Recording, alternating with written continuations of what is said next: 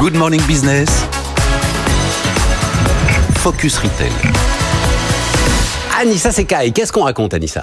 Il s'appelle Joe Ritchie, il est vendeur de glace ambulant à Los Angeles et tous les jours, il reçoit des messages d'influenceurs lui réclamant une glace gratuite en échange d'une publicité sur les réseaux sociaux. Lassé par ces demandes, le commerçant répond sur Instagram en publiant cette photo avec une pancarte au message très clair Influencers pay double. Pour eux, la glace ne coûte plus 4 dollars mais 8 dollars, un bon moyen de les éloigner.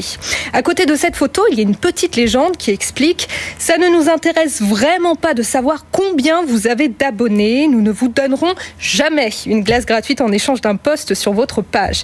Et le hashtag Les influenceurs sont grossiers vient clore le message. Hum.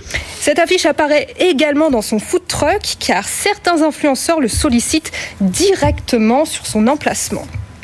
Depuis cette publication, le propriétaire a reçu des demandes d'interview venant du monde entier. Le Time Magazine a raconté son histoire. Il s'est aussi confié au Guardian. Je cite J'espère que davantage de personnes n'autorisent pas les likes, les commentaires et les followers à peser sur le commerce. Il explique qu'il dirige une entreprise, qu'il a des factures et que l'exposition qu'on lui propose ne permet pas de les payer.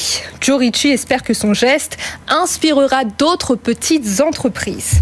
Et grâce à toute cette médiatisation, le nombre de clients a doublé du jour au lendemain. Et le plus amusant dans cette histoire, c'est de constater que le commerçant a gagné de la notoriété et qu'il est devenu son propre influenceur.